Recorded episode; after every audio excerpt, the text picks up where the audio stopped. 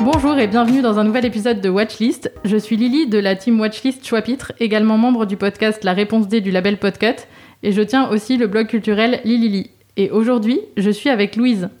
Bonjour, je suis Louise du compte Instagram Les Musardistes de Louise, euh, compte culturel, et je suis ravie d'être ici aujourd'hui. Et aujourd'hui, on va vous présenter ensemble une série que Louise m'a fait découvrir et qui s'appelle L'Opéra.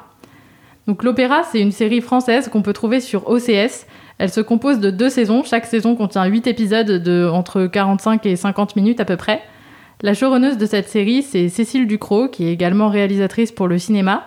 Et elle a collaboré avec plusieurs scénaristes sur les deux saisons et également plusieurs réalisateurs et réalisatrices, dont euh, parmi les plus connus, on peut citer Stéphane de Moustier.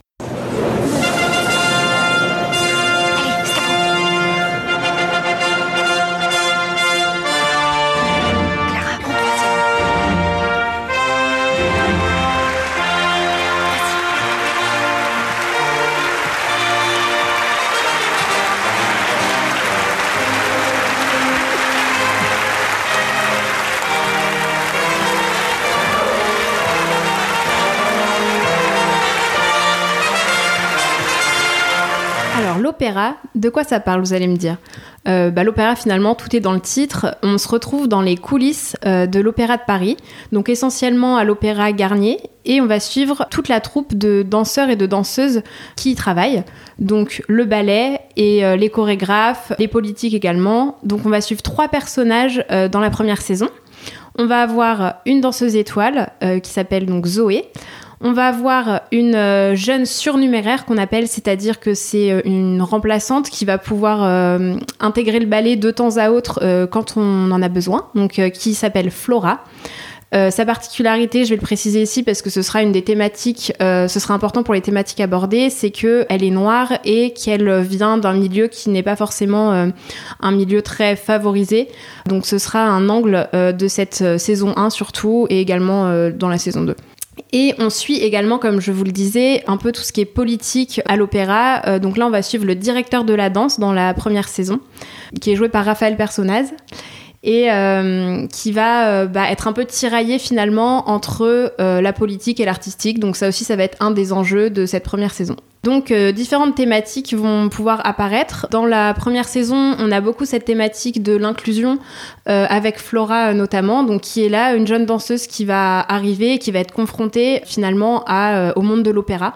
Un monde qui, au premier abord, lui est pas vraiment favorable parce que bah, elle va se retrouver entourée de danseurs et de danseuses euh, blancs, blancs et blanches. Et euh, bah, en fait, elle va se retrouver dans différentes situations euh, dans lesquelles elle va faire face au racisme, hein, disons-le. Notamment euh, une scène, euh, je vais pas spoiler, mais où elle se retrouve dans un ballet et en fait, on, va lui dire que c'est pas possible qu'elle qu'elle y danse juste à cause de sa couleur de peau. Donc des choses comme ça qui vont être assez intéressantes parce que on est dans les coulisses de l'opéra, on voit comment ça se passe, mais il y a vraiment des thématiques actuelles qui y sont amenées Ah, et on a également des, très belles scènes de danse qui euh, ponctuent tout ça. Mais du coup, on va avoir donc cette thématique du racisme, on va avoir euh, des thématiques, comme je le disais, politiques, euh, de la place qu'a la culture également dans l'opéra, et d'autres thématiques de bah, la dureté en fait du milieu, de l'excellence en fait à la française, hein, qui est aussi bien présente, surtout en saison 2. Et donc, euh, c'est vraiment une série de fiction, comme disait Louise, mais il y a des thématiques là-dedans qui sont effectivement très contemporaines. On ne peut que sourire en regardant euh, ce qui se passe dans l'actualité, en voyant que, bah, justement, euh, il y a le danseur noir Guillaume Diop qui vient d'être nommé premier danseur étoile noire de l'Opéra de Paris. Donc, voilà, ça fait écho avec la trajectoire du personnage de Flora, au moins dans cette première saison, qui est donc le personnage par lequel on rentre dans le sujet. Euh, c'est souvent comme ça en fait dans les, dans les séries. Il y a souvent un personnage quand on rentre dans un univers professionnel qui va être celui par les yeux duquel on va découvrir le milieu. Donc vraiment le personnage de Suzy Bemba sert à ça euh, pour, euh, pour nous faire entrer euh, par la petite porte euh, comme une petite souris euh, qui trouve pas complètement sa place au début. Et euh, par ailleurs, euh, donc les autres personnages, eux, sont déjà plus installés. Et il y a un peu le, le pendant avec euh, le personnage de Zoé qui est joué par Ariane Labed, où là, pour le coup, c'est une étoile qui a déjà bien entamé sa carrière et qui euh, va se retrouver, elle, confrontée à un autre sujet qui est celui de la réforme du statut des étoiles, avec euh, la question de l'âge limite, puisque normalement, euh, les étoiles ont le droit d'être étoiles jusqu'à 42 ans. Et là, donc, dans tout l'aspect politique, il y a aussi l'idée de faire une réforme qui permettrait de les virer, en gros, plutôt si on considère que leur corps éventuellement ne suit plus et c'est là qu'on voit que c'est quand même un univers extrêmement exigeant, euh, où euh, ça fait beaucoup euh, souffrir le corps, même si on essaye de le préserver de son mieux. Et c'est une des thématiques aussi qu'on va retrouver dans les deux saisons, qui est à quel point c'est physique et à quel point ça peut être brutal pour le corps et à quel point la moindre blessure peut venir finalement tout détruire de, des efforts qui ont été accumulés. Donc c'est une série qui est très physique dans ce qu'on en voit et dans ce qu'on ressent de ce que vivent les personnages. On les sent souffrir et on a un peu l'impression parfois de souffrir avec eux. Quoi. Il y a quand même un côté. Euh, c'est pas que c'est joli, c'est de la danse, il y, a des, il y a des belles tenues, c'est beau à regarder. Oui, et puis euh, il y a vraiment cette, euh, cette différence entre. On les voit sur scène, on, voit que les spectateurs voient le spectacle, le spectacle terminé. C'est un peu le but de l'opéra et de tous les spectacles vivants de se dire assez facile, il euh, n'y a pas besoin d'effort, euh, ça, a l'air vraiment euh, d'une facilité déconcertante. Et en fait, là, c'est intéressant parce que on les voit, même il y a des gros plans des fois sur leur visage quand ils sont en train de danser, où on peut voir que en fait, bah, ils font tout ce qu'ils peuvent, mais qu'ils souffrent. Donc, on a vraiment ce côté-là qui est intéressant aussi, qui est mis en avant. On voit beaucoup toutes les répétitions et aussi l'organisation, les histoires de planning d'un cours à l'autre ou comment on va agencer euh, les ballets dans la saison pour euh, ne pas épuiser ses danseurs et en même temps pour pouvoir euh, mettre chacun en valeur suffisamment. On voit quand même toute la vie d'une troupe et le fait que c'est un univers très compétitif. Et d'ailleurs, dans la saison 2, on va aller plus loin sur la question de la compétition parce qu'au-delà des concours de promotion en interne qu'on va voir dans les deux saisons, il y a même une histoire de concours international qui va venir encore compliquer les choses et rajouter des rivalités entre les personnages et montrer aussi qu'il y a une histoire de rayonnement culturel de la France derrière l'image de l'Opéra de Paris. Et c'est aussi ça qui rend le sujet extrêmement politique. Euh, ouais, et puis également, euh, ça me fait penser, c'est pas, c'est pas seulement un huis clos parce qu'on est beaucoup à l'opéra certes, mais on a quand même beaucoup de scènes qui vont se passer en dehors. Euh, ils vont être entre eux pour beaucoup, mais ils vont euh, par exemple faire des soirées, ils vont, enfin, il y a d'autres endroits, je peux pas vous le dire, ça va spoiler, mais voilà, on n'est pas seulement confiné à l'opéra, même si on y passe beaucoup de temps, et dans la saison 2 encore moins effectivement, comme tu le disais à l'instant. Oui, euh, on voit aussi bien leur vie privée en parallèle. C'est des personnages euh, qui ont une vraie richesse et une vraie complexité, et ça fait partie des intérêts de cette série. À la fois, ils correspondent à ce qu'on en attend, et en même temps, euh, l'écriture arrive à, sur tout le développement des deux saisons, nous réserver quelques surprises et montrer aussi comment ils peuvent évoluer et se rendre compte de certaines choses, remettre en question certaines valeurs, etc. C'est d'ailleurs surtout vrai des personnages secondaires, je trouve parce que finalement, on a des personnages principaux qui sont pas mal droits dans leurs bottes. On doit quand même dire que bon, euh, les personnages qu'on voit le plus sur l'ensemble des deux saisons, ça reste euh, Zoé et Flora. Et les deux, c'est des femmes qui ont des gros caractères, qui sont très déterminées. Forcément, en même temps, quand on veut être danseuse de très haut niveau, c'est assez évident. Mais euh, les deux, c'est des filles qui viennent d'un milieu singulier. C'est pas l'archétype de la danseuse qui a fait Nanterre et qui a eu une famille, voilà, où tout le monde est danseur. Mais ça, par contre, on le voit dans les personnages secondaires et je trouve que c'est d'autant plus intéressant parce que, voilà, il y a des personnages, il y a un frère et une sœur notamment qui s'appellent euh, Valentin et Aurore qu'on voit pas mal euh, dans les deux saisons. Et au début on a vraiment l'impression qu'ils servent surtout de contrepoint par rapport au parcours de Flora. Et petit à petit on va aussi voir que c'est pas non plus évident quand on a l'impression d'avoir été prédestiné et qu'il faut arriver à ce qui était attendu par la famille, attendu par son milieu social. Ouais, c'est ça. Au début, moi-même, euh, enfin, j'ai trouvé un petit peu euh, archétypaux, hein, les deux, euh, le frère et la sœur, qui sont nés pour ça. Hein. Et en fait, au fur et à mesure, on voit qu'ils sont beaucoup plus complexes et on apprend à les connaître et même à les apprécier à la toute fin. Donc euh, c'est intéressant. Voilà, tous les personnages ont des failles et en même temps il y a quand même une grande cohérence. Euh, ils font jamais des trucs euh, où on se dit non mais ça ça respecte pas du tout la psychologie du personnage. Ça reste bien écrit. après il y a des choses où voilà c'est fait pour tenir en haleine. Il y a des choses qui peuvent paraître peut-être un peu beaucoup. Moi j'avoue qu'avec Zoé il y a des trucs que j'ai trouvé un peu beaucoup, notamment dans la première saison où à force de nous montrer qu'elle va pas bien et que euh, elle est un peu grunge et que euh, voilà, elle a, elle a un gros caractère de rebelle et tout, il faut absolument euh, nous montrer que elle va faire des soirées, boire et se coucher hyper tard alors qu'elle doit danser le lendemain, etc. Et donc parfois c'est un peu too much, mais son évolution dans la saison 2 permet de la rendre peut-être un peu plus normale entre guillemets. Ouais, et puis euh, ça reste de la fiction. Euh, comme c'est dit euh, au début de chaque épisode, hein, c'est précisé, ce n'est pas la réalité de l'Opéra de Paris, ce n'est pas un documentaire, même si on suppose que bien sûr il s'en inspire fortement et que, comme je le disais tout à l'heure, c'est très documenté. On retrouve toute l'organisation, le quotidien. les, différents, les différents sujets dans le ballet, enfin les différents niveaux. ouais, voilà là-dessus. Mais ça reste de la fiction, donc c'est fait pour et c'est écrit pour. Après, du coup, dans la saison 2, il y a des nouvelles thématiques qui arrivent parce que, euh, justement, en termes de politique, euh, ils se retrouvent confrontés à une histoire de nomination de quelqu'un à un poste important. Et donc, ça va rebattre un peu les cartes. Et il y a un nouveau personnage qui est arrivé au début de la saison, qui est joué par Anne Alvaro, qui est donc euh, personnage de Diane, qui est euh, maîtresse de ballet. Ouais. Et en fait, elle est très déterminée, elle est très exigeante et elle va donner des cours à des élèves. Et beaucoup des élèves en fait qui sont passés par l'école de notaire quand ils étaient jeunes l'ont déjà eu comme prof quand ils étaient enfants ou adolescents. Et euh, ça va être une personnalité centrale dans toute la saison qui va faire euh, apparaître aussi plein de nouvelles thématiques, notamment sur les méthodes pédagogiques. Ouais, je trouve qu'elle symbolise bien justement euh, l'opéra euh, en, dans, toute euh, son, dans tout son côté, son côté pardon, excellence, euh, excellence à la française, comme on le disait tout à l'heure. En fait, elle représente bien ça à elle seule parce que c'est un peu la prof à l'ancienne, hein, on dirait, qui a ses habitudes et qui, voilà, ça a toujours fonctionné comme ça. Donc pourquoi on ferait autrement finalement?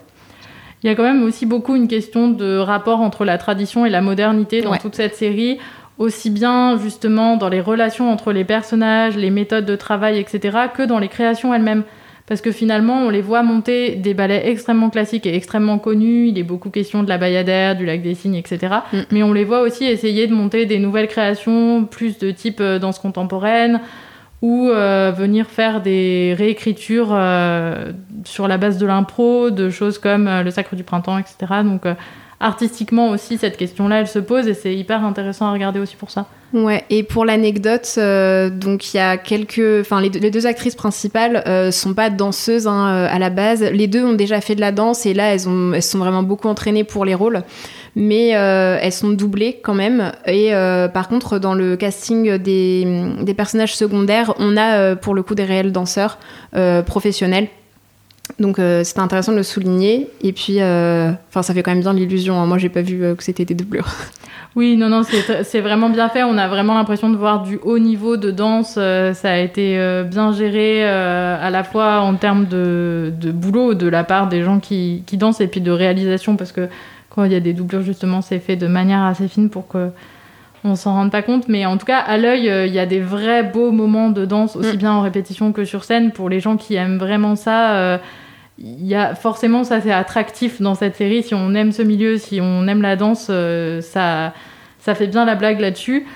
Et par ailleurs, je pense que même si on n'est pas spécialement intéressé par ça, il y a suffisamment de richesse thématique. euh, ça reste un métier en fait, ça reste un univers professionnel. Donc euh, il y a aussi voilà plein de sujets qui, qui peuvent faire penser à tout ce qui est de l'ordre du rapport professionnel, euh, quel que soit son milieu. Oui, et puis il y a tout l'attrait de la découverte des coulisses et euh, ça, on le retrouve dans beaucoup de séries, même. Enfin, c'est pas forcément dans le monde de la danse, mais euh, tout le côté de voir comment ça se passe de l'autre côté de, je sais pas, un journal télévisé, comment ça se passe de l'autre côté de à l'hôpital. Enfin voilà. Donc c'est vraiment quelque chose qui peut attirer, je pense. Et moi aussi, c'est ça qui m'a attiré de me dire, allez, on va voir comment ça se passe de l'autre côté parce que on va à l'opéra. C'est ce que je disais, on voit une fois que c'est terminé le, le spectacle terminé, tout est beau et en fait Ben oui, en fait, euh, c'est beaucoup d'efforts et beaucoup de sacrifices pour en arriver là et beaucoup de, voilà, de compétition, mais pas que. Ce qui est bien aussi, c'est que c'est aussi euh, une série qui crée des relations intéressantes entre ces personnages, euh, où on voit que si les personnages sont capables d'évoluer, de se remettre en question, euh, ils peuvent aussi se réunir, notamment pour défendre une même cause, ou voilà, ou se soutenir dans les difficultés. Et ça, c'est chouette aussi parce que c'est quand même un peu un des clichés sur ces milieux-là de se dire, euh, comme les actrices, les danseuses, euh, elle se crêpe le chignon, c'est le cas de le dire, et donc bah il y a beaucoup de, de rivalité et tout le monde serait prêt à faire un sale coup pour prendre la place. C'est pas complètement faux, mais c'est beaucoup plus nuancé que ça. Et ça, c'est aussi un peu, je pense, un postulat assez féministe en fait d'avoir euh, non seulement créé euh, comme personnages principaux des personnages féminins forts et aussi d'ailleurs au passage on peut citer le fait qu'il y ait des personnages LGBT aussi euh, mais également d'avoir justement tenu à ce que les rapports entre les personnages et notamment entre femmes ne soient pas que des rapports de rivales et qui est aussi du soutien de l'entraide voire de la sororité et c'est quand même aussi assez important pour une série contemporaine. Voilà, en gros, euh, qu'est-ce qu'on peut rajouter qu'on a aimé en particulier dans cette série? Euh, Ouais, toutes les scènes de danse, hein, on en parlait, mais euh, vraiment, je trouve qu'il y a une bonne, une bonne balance, un bon équilibre entre oui, la scène de danse et les scènes de bah, de répétition, d'avoir finalement les deux facettes. Euh, moi, j'ai beaucoup aimé, comme tu le disais, que les personnages soient pas euh, manichéens. Ils sont, ils sont pas tout blanc, tout noir, quoi. Ils, évoluent, ils sont comme nous. On peut s'identifier de temps en temps, même si on fait pas partie de l'Opéra de Paris.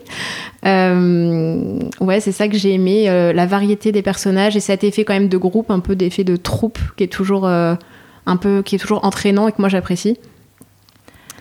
Moi, je dirais bien aussi que c'est une série qui gère bien sa tension, qui gère bien euh, les variations de tonalité entre des moments un peu plus légers, euh, des moments euh, justement de groupe ou des moments un peu de rapprochement entre les personnages. C'est aussi assez sensuel. Hein. C'est quand même, voilà, à partir du moment où c'est une série sur la danse, il y a beaucoup de choses sur le corps, mais il y a aussi toute une part de vie privée des personnages et tout. Donc il y a ça. Et en même temps, il y a des grosses problématiques, il y a des sujets lourds et il y a des moments de grosse tension entre les personnages. Et donc, je trouve que ça, c'est assez bien équilibré et ça donne vraiment envie de savoir la suite. Il y a un truc quand même, euh, juste en termes de narration, qui, est, bien géré. Et, c'est ça aussi qui nous tient, même si, voilà, au départ, on se lance là-dedans sans être forcément un grand passionné d'opéra, ça peut quand même bien tenir en haleine, je trouve, rien que par l'écriture et la mise en scène.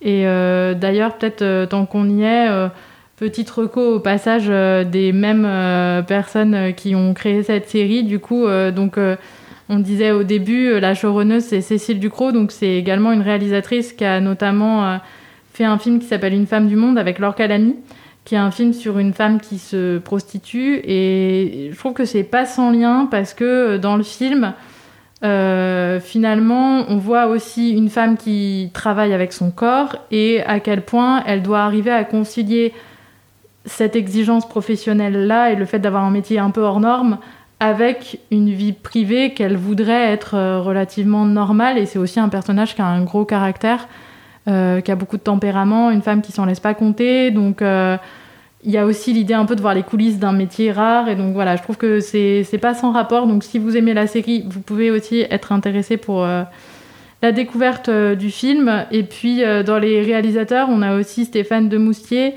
qui est notamment à l'origine d'un film qui s'appelle Terre battue sur un petit garçon qui veut devenir champion de tennis. Donc on voit bien aussi la question de jusqu'où aller quand on vise l'excellence.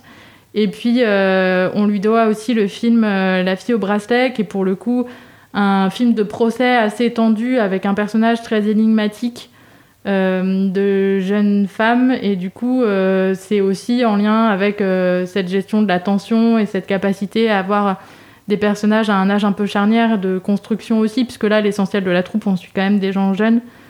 Donc voilà. Si vous avez apprécié la série après vous pourrez aussi aller voir ces films là qui sont pour l'essentiel dispo sur Canal euh, et autre reco, si jamais vous appréciez la série et que vous appréciez euh, de voir les coulisses de l'opéra, euh, là pour le coup c'est un documentaire donc, qui s'appelle Graines d'étoiles qui est sorti il y a un petit moment déjà, je pense bien une dizaine d'années.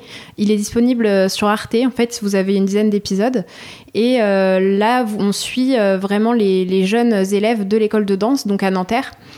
Euh, durant euh, plusieurs années. Et là, il y a une, un dernier épisode qui est sorti un peu plus tard euh, qui s'intitule À graines d'étoiles, dix ans après. Donc, on voit ce qu'ils sont devenus, s'ils ont réussi à, à, rentrer dans le ballet ou non. Enfin, vraiment, c'est un documentaire très très prenant et je vous le conseille si jamais ce monde-là vous intéresse.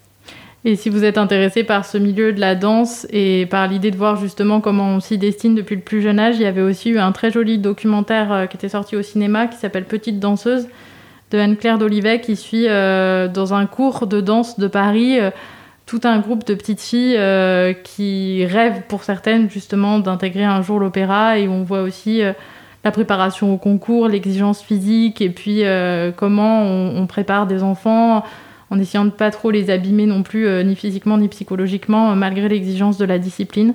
Et ça, c'est dispo sur Malcanal. On vous a présenté euh, la série L'Opéra qui est disponible sur OCS. On espère qu'on vous a donné envie de la regarder. Et donc, bah, pour nous, il va être l'heure de vous dire au revoir. Donc euh, je rappelle que vous pouvez retrouver Louise sur son compte Instagram Les Musardistes de Louise où elle parle de plein de choses culturelles. Et vous pouvez retrouver Lily sur son blog lilili.wordpress.com. Voilà, donc c'était un épisode de Watchlist. Watchlist est un podcast du label Podcut qui contient d'autres podcasts qu'on vous invite à découvrir, notamment sur le site podcut.studio. Nous avons aussi un Patreon sur lequel vous pouvez nous soutenir, patreon.com slash podcut. Et le label a également un Discord et on vous invite à venir nous y rejoindre, on ne mord pas.